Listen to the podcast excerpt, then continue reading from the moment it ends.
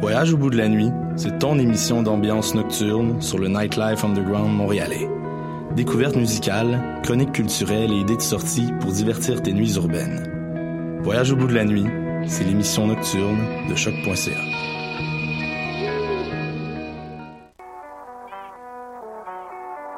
What? Et Robert Nelson de À la ensemble sur les ondes de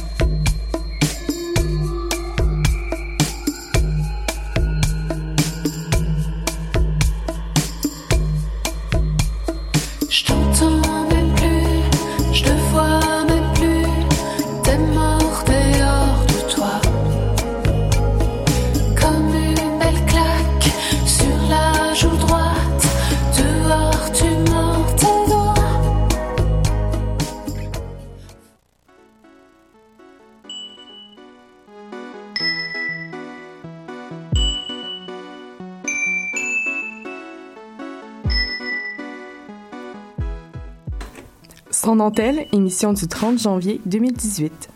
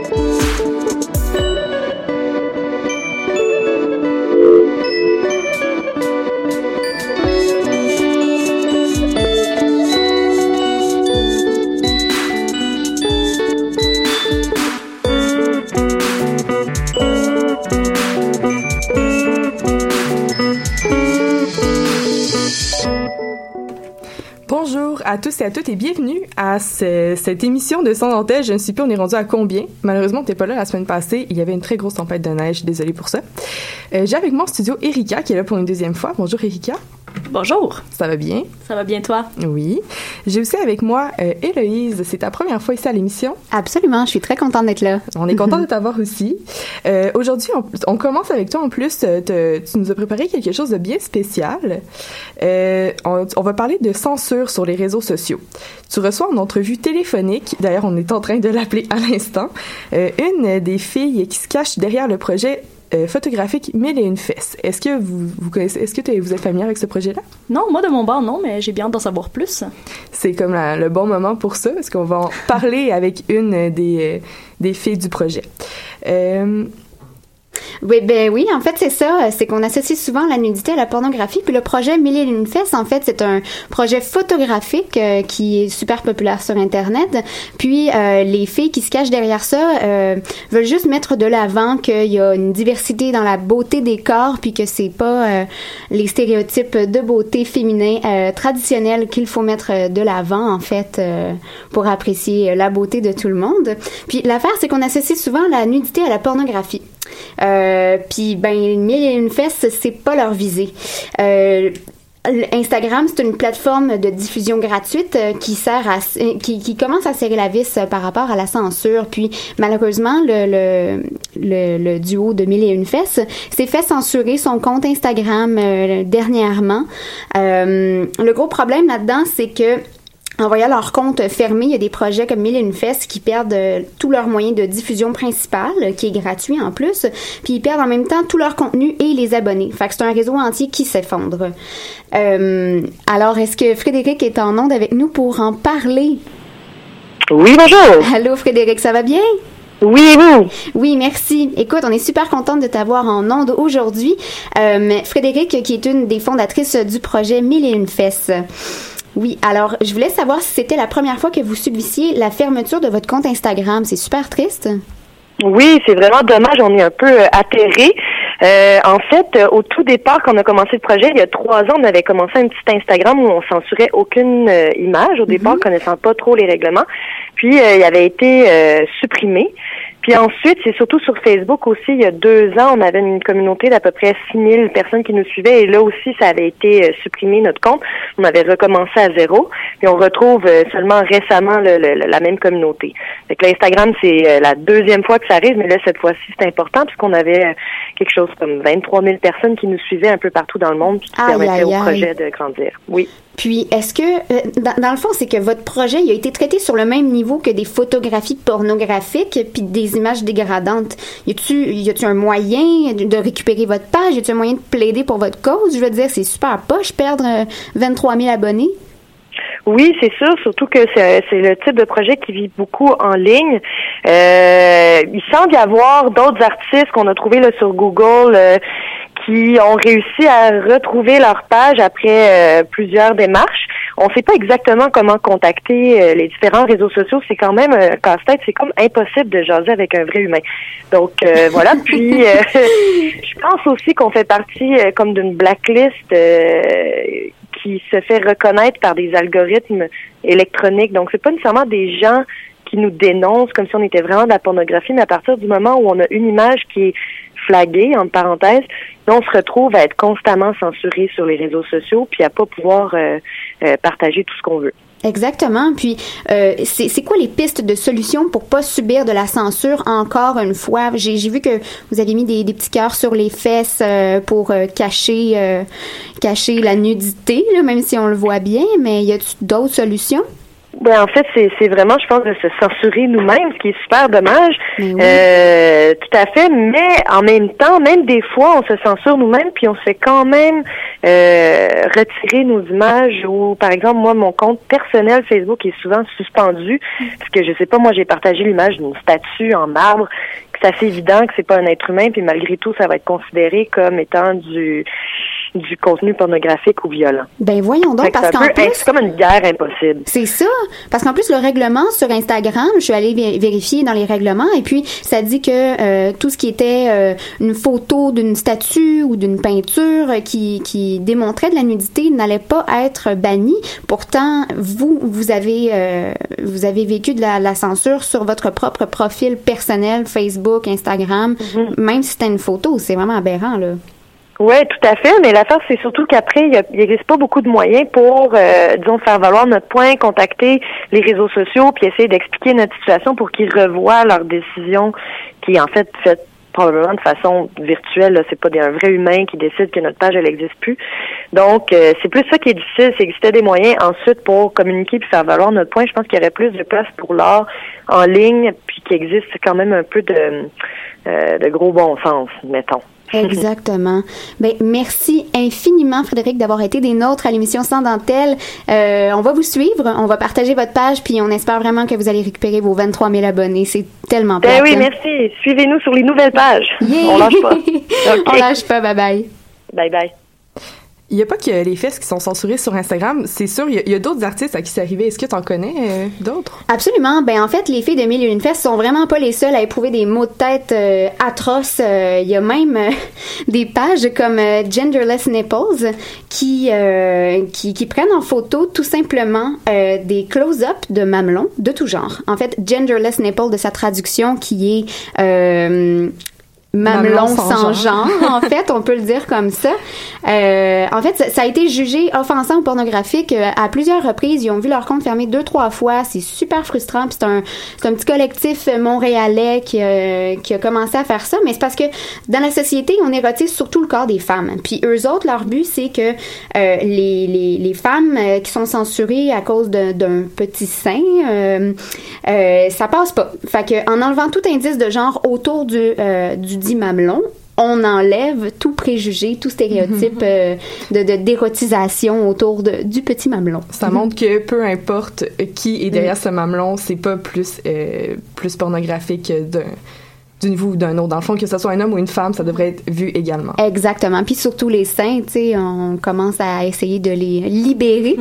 Et euh, puis c'est pas mal ça. En fait, euh, ben si euh, les gens qui nous écoutent euh, connaissent des pages qui ont vécu de la censure, euh, qui ont été bannies injustement, alors que c'est des artistes qui essaient de promouvoir une vision du corps plus égale, plus euh, moins stéréotypée, je veux dire. De promouvoir leur art aussi, là, tu sais, c'est comme, comme Frédéric nous disait, c'est notre plateforme sur laquelle on peut véhiculer notre art, puis on se fait censurer ça. C'est quand même, surtout qui était rendu après ce qu'il y a 25 000 abonnés sur Instagram, c'est pas... C'est quand même frustrant. C'est très Alors, frustrant. on invite les auditeurs, euh, si vous connaissez euh, des artistes, des gens qui se sont fait censurer, de nous l'écrire sur notre page Facebook euh, sans dentelle. Euh, je serais curieuse de voir euh, la portée de, de, de, de cette euh, grande histoire aujourd'hui à Montréal. Bien, merci beaucoup, Héloïse. Comme tu disais, on, on essaie de véhiculer des photos qui, redonnent qui nous donnent confiance en soi aussi, parce qu'on a tellement de la difficulté à se trouver belle, puis à se Mhm. trouver attirante, puis dans le fond, on l'est toutes super belles et beaux, hein, on va, on va le se dire. Exactement. Donc, Faut euh, avoir plus de modèles. Oui, c'est vrai. Faut avoir plus de modèles. Ben, merci. Merci. beaucoup. On va continuer tout de suite en musique avec la chanson Girl Gang de Bad Nylon.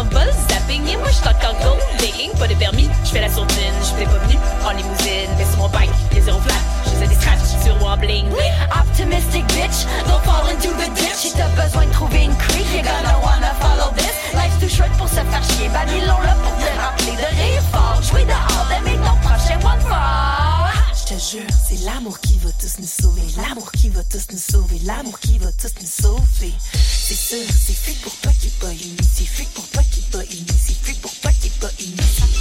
Je te jure, c'est l'amour qui va tous nous sauver. L'amour qui va tous nous sauver. L'amour qui va tous nous sauver. C'est sûr, c'est free pour toi qui pas initié. Free pour toi qui pas initié. Free pour toi qui pas initié. On get the shit done, tu shake des sitcoms. Ce qu'on te résonne pas besoin de. Toi, qu'est-ce que tu dans ta cour d'école? Don't put your hands up, c'est un mini. Gun in the gang, back to the bone. C'est serré comme des bons chromosomes. Don't put out of her zone.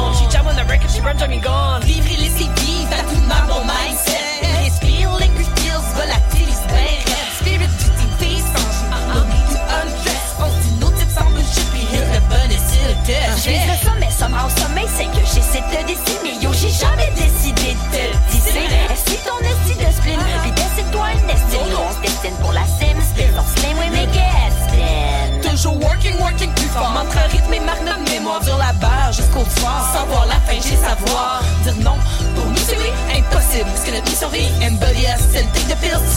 Tu veux just like notre easy feel.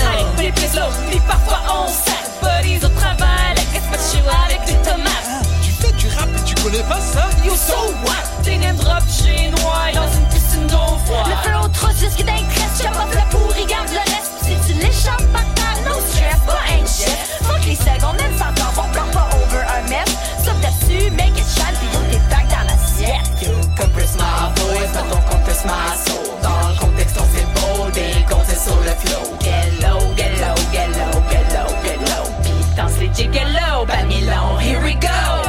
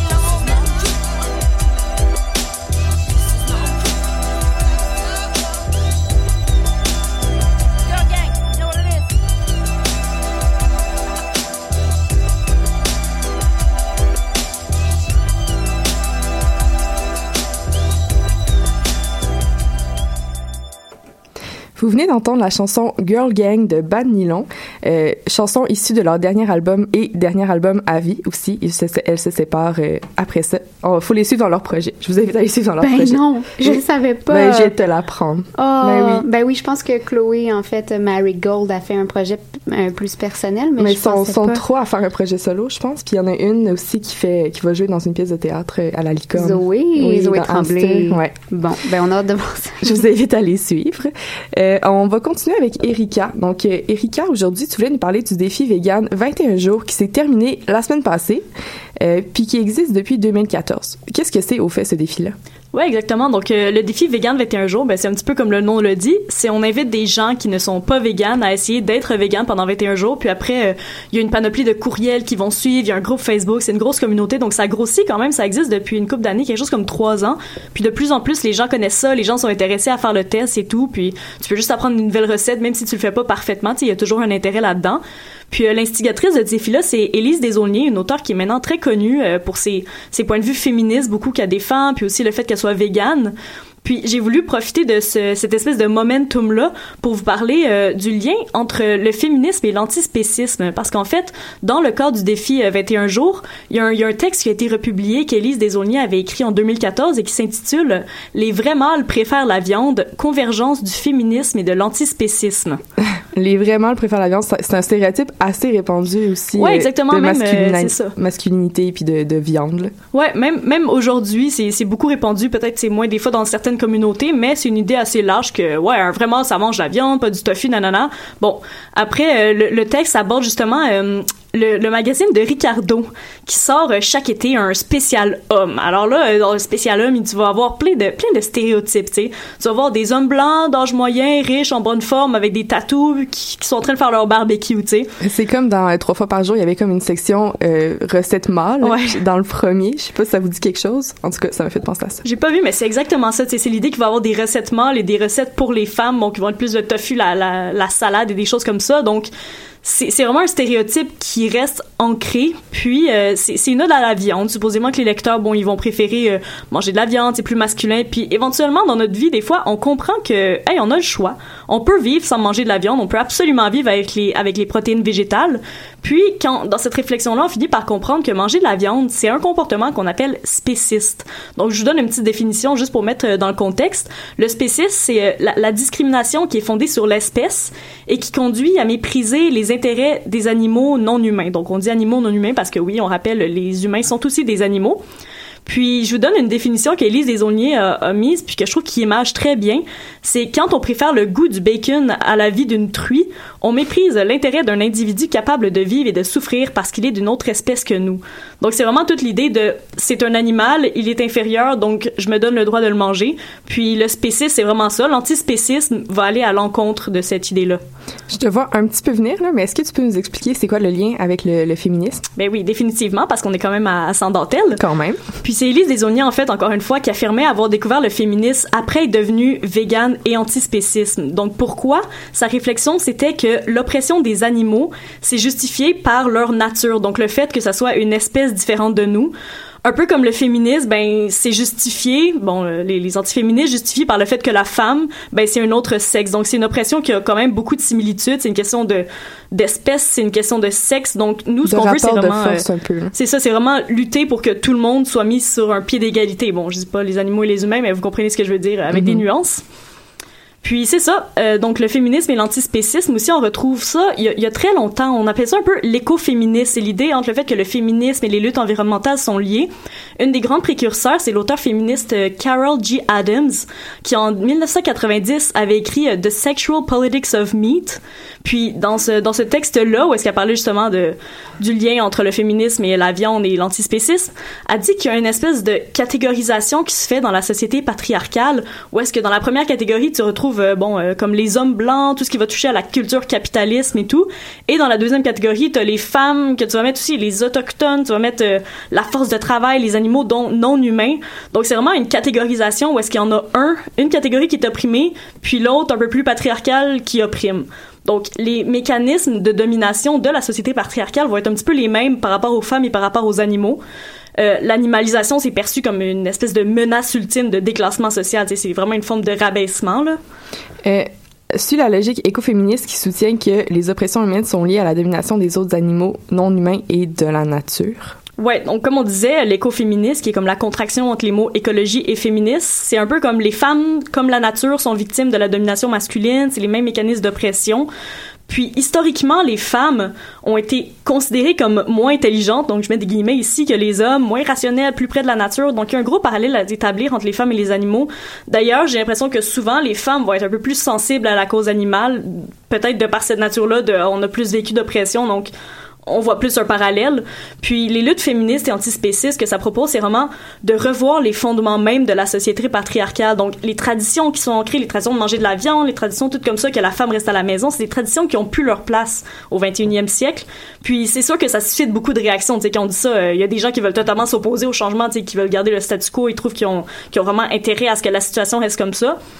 Puis en fait, il y a des études qui ont reconnu que ça serait dans l'intérêt de tout le monde d'avoir davantage d'égalité, autant au niveau des sexes qu'au niveau euh, animal, avoir moins d'exploitation dans tous les cas. Je vous donne un exemple poignant. L'alimentation des végétaliens émet sept fois moins de gaz à effet de serre que celle des omnivores. Donc tout le monde a à gagner si on fait moins de gaz à effet de serre, l'environnement va s'améliorer. Tu sais, c'est tout le monde qui gagne là-dedans, pas juste les femmes, pas juste les animaux, vraiment tout le monde. Mais quand t'as un privilège, c'est difficile de voir euh, te voir euh, retirer, là, je vais des gros Exactement. guillemets, retirer ce privilège pour voir que plus tard ça va te bénéficier à toi aussi. C'est un peu aussi ça le. C'est ça, du point de vue, tu vas pas avoir envie de le laisser aller, c'est sûr, tu vas dire, oh non, ils viennent, ils vont tout nous prendre, c'est une idée qu'on t'enlève quelque chose, alors que c'est pas du tout le cas, c'est juste rétablir créer l'égalité, quelque chose. créer quelque chose de nouveau, exactement, un, Mhm. un nouveau paradigme, une nouvelle société.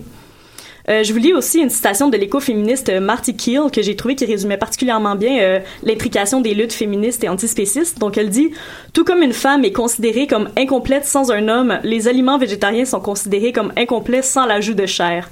Donc Mais je trouve que c'est me- parlant. euh. Je me fais souvent dire ça aussi, comme quoi, ah ben oui, mais c'est parce qu'il va manquer quelque chose, il va Mhm. manquer des protéines et tout. Puis tu sais, c'est comme, il y a moyen de remplacer ça. C'est pas parce Ouais. qu'on a vécu toute notre vie en mangeant un, un tel aliment qu'on Ouais. peut pas le Mhm. remplacer par quelque chose c'est ça, les gens, souvent, quand ils justifient le fait de manger de la viande, c'est qu'ils vont faire appel à, à des traditions ancestrales. Ils vont dire, ah, ben, les hommes des cavernes mangeaient de la viande, mais nous, on doit manger de la viande. Mais ce qu'il faut garder en tête, c'est que notre, notre vie a tellement changé, Il y a notre mode une de vie. évolution des Voilà. pensées. Alors, euh, moi, je pense que justement, l'écoféminisme ré- répond vraiment à une espèce de conscience de son environnement, Mm-hmm. pas nécessairement juste l'environnement, mais son environnement, les gens que tu touches, toutes les les, les euh, le rouage que que tu euh, je veux dire que tu enclenches quand tu achètes un Mhm. morceau de viande à l'épicerie, ça encourage quoi?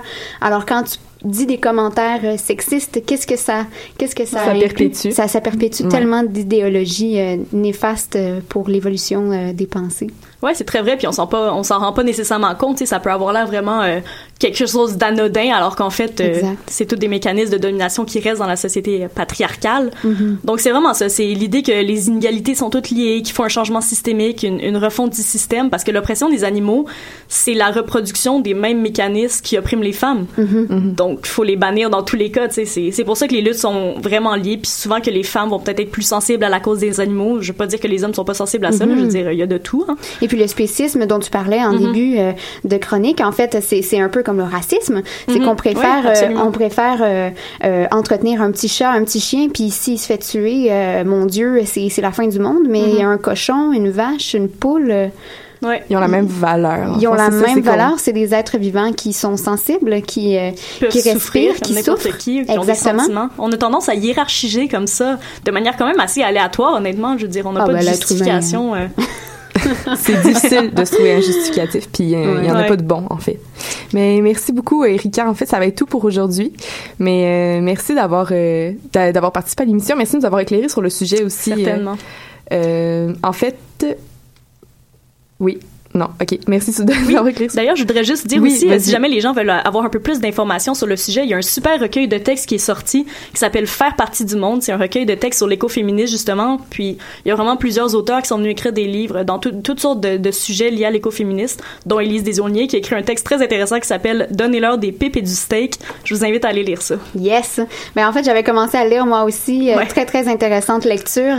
Euh, je le conseille à n'importe qui. Puis, intéressez-vous aussi à ce qui sort euh, aux éditions Les Le mm Beaucoup de belles lectures euh, féministes. Justement, on en parlait hors micro tantôt. On aimerait bien faire une émission genre club de lecture. ça serait vraiment cool. En fait, je vous invite. Dans les Puis si, si vous avez, si les gens qui nous écoutent, nous écoutent ont des idées justement de lecture, N'hésitez pas à les partager, ça va nous faire plaisir d'aller voir ça. Puis on va vous en conseiller d'autres aussi à l'avenir. Voilà. Mais comme je disais, merci d'avoir participé à l'émission. Euh, on se revoit euh, la semaine prochaine, j'espère, ou bientôt. Et on va finir euh, avec la chanson Deception B du nouvel album de Milk and Bone.